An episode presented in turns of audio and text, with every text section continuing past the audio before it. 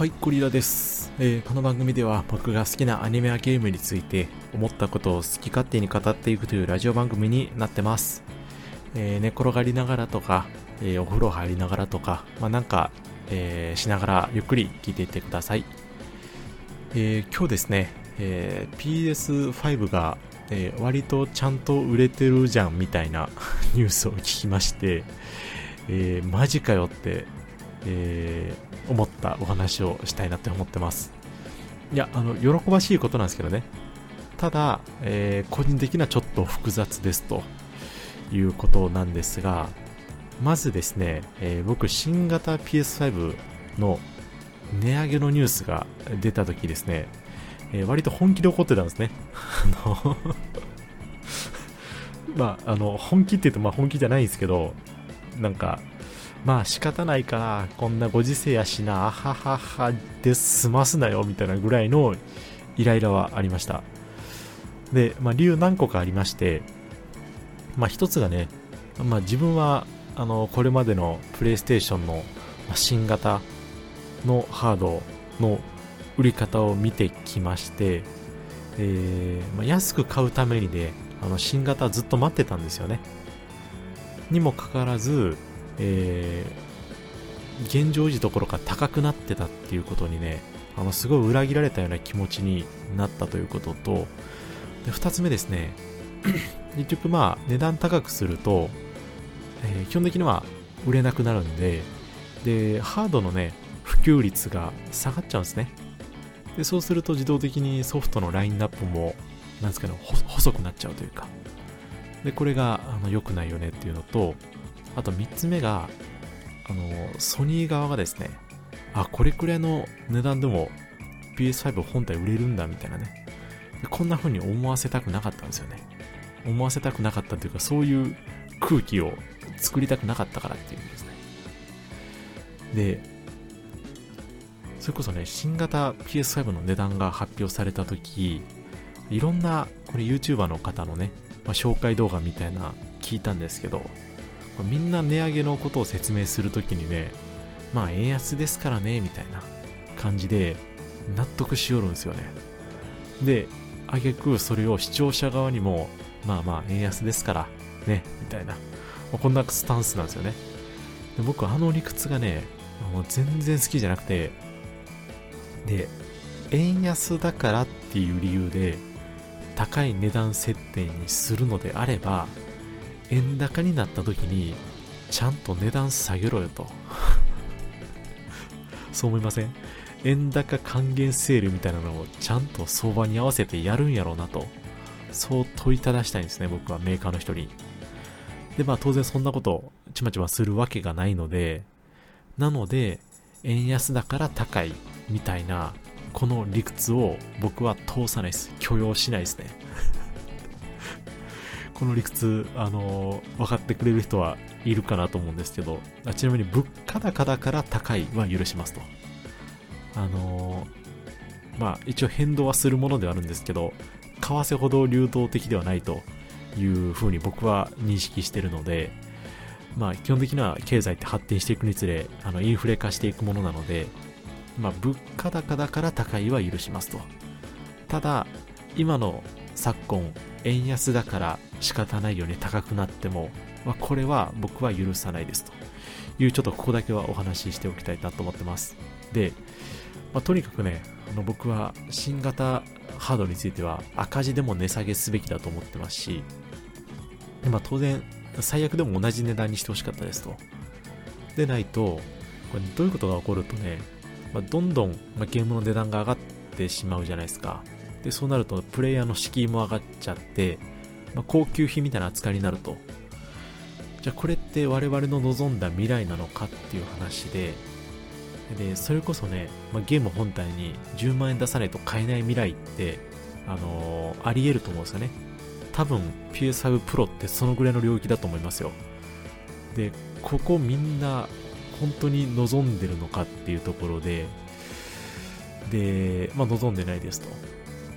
で、それが今回の値上げで、まあ、そこそこ売れてますせっていうニュースを聞いた時にですね、そういう実績が残っちゃうと、つまり別に値段上げても大丈夫だから、えー、各社みんなで上げていこうぜみたいな方向に転がっていきそうで怖いんですよね。で、いいじゃんっていう感想もあるかもしれないですけど、基本的にはハードってあの安くすべきなんですよね。あの同じような、えー、ビジネスやってるのがあのいわゆるプリンターとか複合機とかですね。あとヒゲ剃りとかもそうですよ。男性用の。でベースは基本的には安くしてあとあの印刷あたりいくらとか、えー、替え刃を買うといくらとかここでお金取るべきなんですね。で最近のスマホゲームでも基本プレイ無料とかにしてるのはあのまあ、ほぼ同じような理由でユーザーの母数を増やすことが、まあ、何よりも大事であるっていうことを知ってるからですね。なので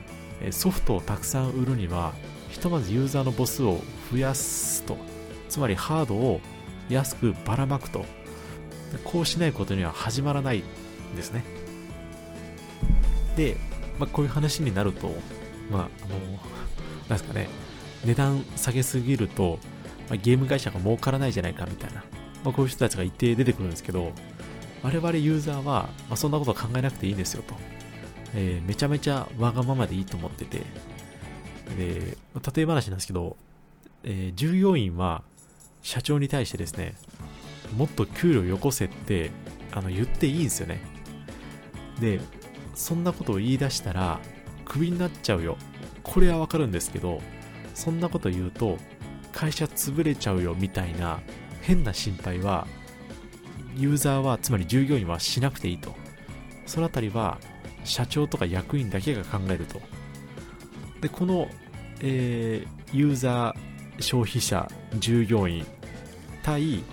えー、生産者、えー、社長ですね管理者。この対立構造このせめぎ合いですねお互いの権利を主張し合うこのせめぎ合いこそが調和なんですよね。僕はあの持論ですけどこれこそが調和だと思ってます。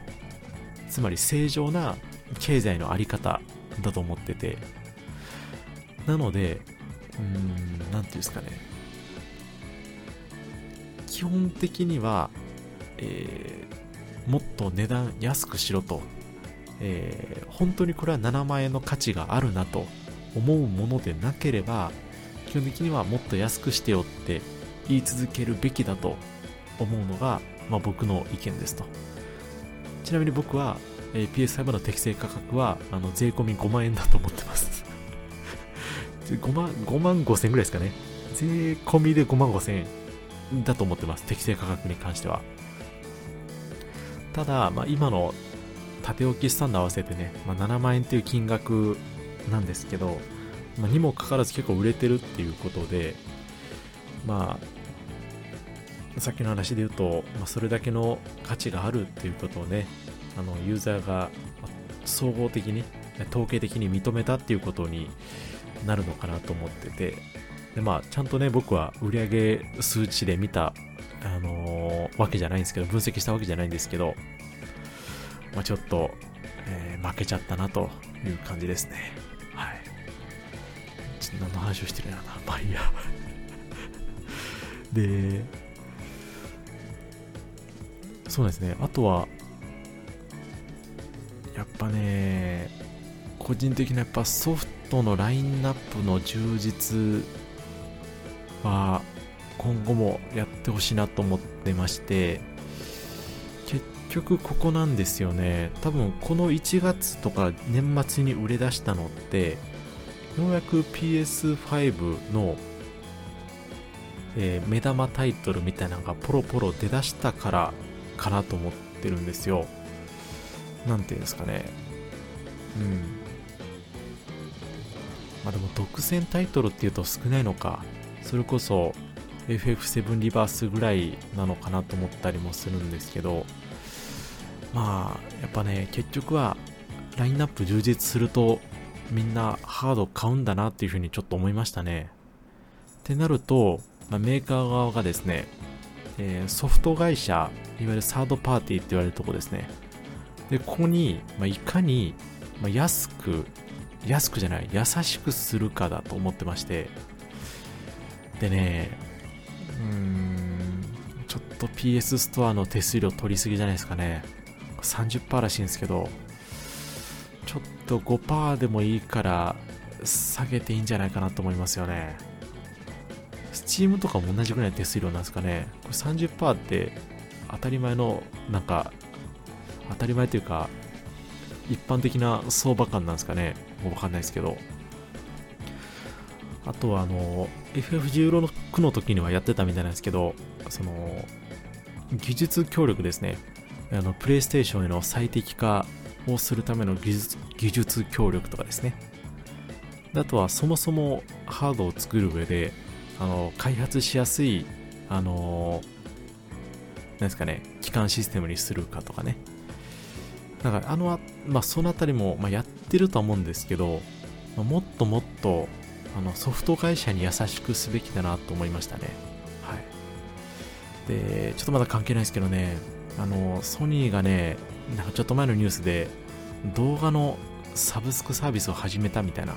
なんかそんなニュース飛び込んできたんですけど、これはちょっとね、センスないなと思いましたよね。なんか、誰得だよって思いませんでした？ね つまり動画のサブスクサービスっていうとあれですよ。あの、ネットフリックスとか、アマゾンプライムビデオとか、そういうライバルがすでにバシっているところに喧嘩売りに行くっていうことですからね。なんか、本当にそれいけると思ったのかなって、マジで心配になったんですけど、なんか、どこも思い出しますね、ああいうのを見てるとね。なんかみんなが2年前にやっていて、十分に普及したサービスをよっこらせみたいな感じでね、ドコモが始めて、で他社よりも高くて、ただ、あの情報に弱いおじいちゃんおばあちゃんとかに売りつけるみたいなね、なんかそんな 感じの ことを思い出したんですけど、まあ、やるからにはね、ソニーなりの勝ち筋というか戦略みたいなのがあるんでしょうけど、どうなんですかね？なんかあんまりうまくいくと思えないですね。で、思い出したんですけど、あの、PS5 販売するときも、あのー、めちゃめちゃ戦略練ったんで、超計画的にやっていきますよ、俺たちは、みたいな。任してくださいよ、みたいなことを言ってたんですけど、あのざまですからね。ね。いや、コロナ関係なく、転売対策はしとけよって思いませんでした？で、そのあたり全く、むしろ、する気がないぐらいの感じで僕は捉えちゃったんですけど、なのでね、そういうことを考えるとね、まあ多分、こけますよね、サブスクに関しては。はい。で、あとは、そうですね。うん。PS6 どうなるんすかねね回、だいぶ、あの、PS が一番輝いてた時代って、あの、PlayStation 2だと思うんですけど、で、4は多分成功したと思ってて、なんか3がなんか出た時とか、なんかてんやわんやしてたような記憶があるんですけど、ちょっとね、今後じゃあ、うーんと、それこそ次回 PS6 がね、3年後ぐらいに発表されるってなった時に、多分今よりも高いじゃないですか。まあ、それこそ7万円、8万円余裕ですると思うんですよね。で、これ本当に7万円、8万円でみんなゲーム機買う世の中になってるのかっていうのは、ちょっと本当に考えないとですね、あのー、徹底的に考えないと、これマジでこけると思ってて、で、この PS6 で仮にこけるとですね、マジでプレイステーションっていう一つのブランドが終わりかねないと思ってて、うーん、なんていうんですかね。ただでさえ、今、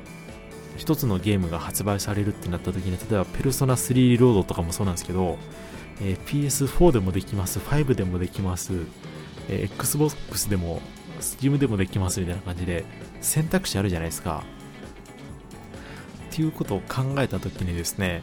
なんか、今の状況にあの、あぐらかいてたら、あの、マジで、いつでも死にますよというのはね、ちょっと強調してお話ししていきたいなと思ってますそれくらい高いっすでそのなんすかね後に引き返せないドアを1個開けちゃった感じがしてしてるますね僕の中では。もうあのそれこそサイは投げられた状態ですよ。あの前人未到のバカ高ゲーム時代に突入する火蓋が切って落とされたみたいななんかそんな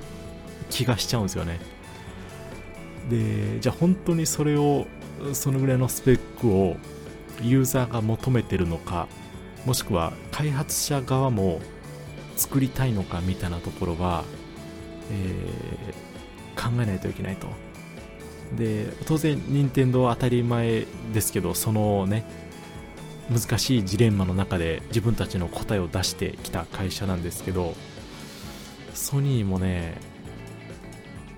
えー、なんかなし崩し的に今の方向性に進んでる気がしていてその任天堂ほど確たる何て言うんですかね思想。これが、えー、俺たちの答えだっていうのが僕は任天堂ほどソニーからは感じてなくてでその辺りで言うとねなんか XBOX のがもうちょっと感じるというかねなんかそのこだわりみたいなとこですかね。っていうことをねつらつらちょっと考えちゃってましてこれは全く考えなくていいことなんですけど僕はゲームが好きだからこそね、まあ、こんな憂いを抱えちゃうみたいなとこあるんですけどまあまあいいやそんな感じですよなのでちょっとここらでえー、ブレーキをかけるか、えー、VR もね、全く成功してないですし、どうするんですかね。もうそれこそ、逆転の発想で、パソコン、パソコン化するみたいなことですかね。わかんないですけど。PS6 が、に OS が入ってるみたいな。Windows の OS が入っててパソコンとしても使えます。で、えー、20万円です。でごまかすみたいな。こともありえるかもしれないですけどね。まあまあいいや。そんな感じです。はい。というわけで、えー、いろいろちょっとねまた文句ばっか言っちゃったんですけど、えー、僕はあのー、まだ新型 PS5 の値上げに関しては許してないですしまあ、これからも許すことはないということで、えー、ソニーさん今後ともよろしくお願いしますというお話でございました。はい。というわけで、えー、今日も最後までご視聴いただきましてありがとうございました。ではでは、失礼いたします。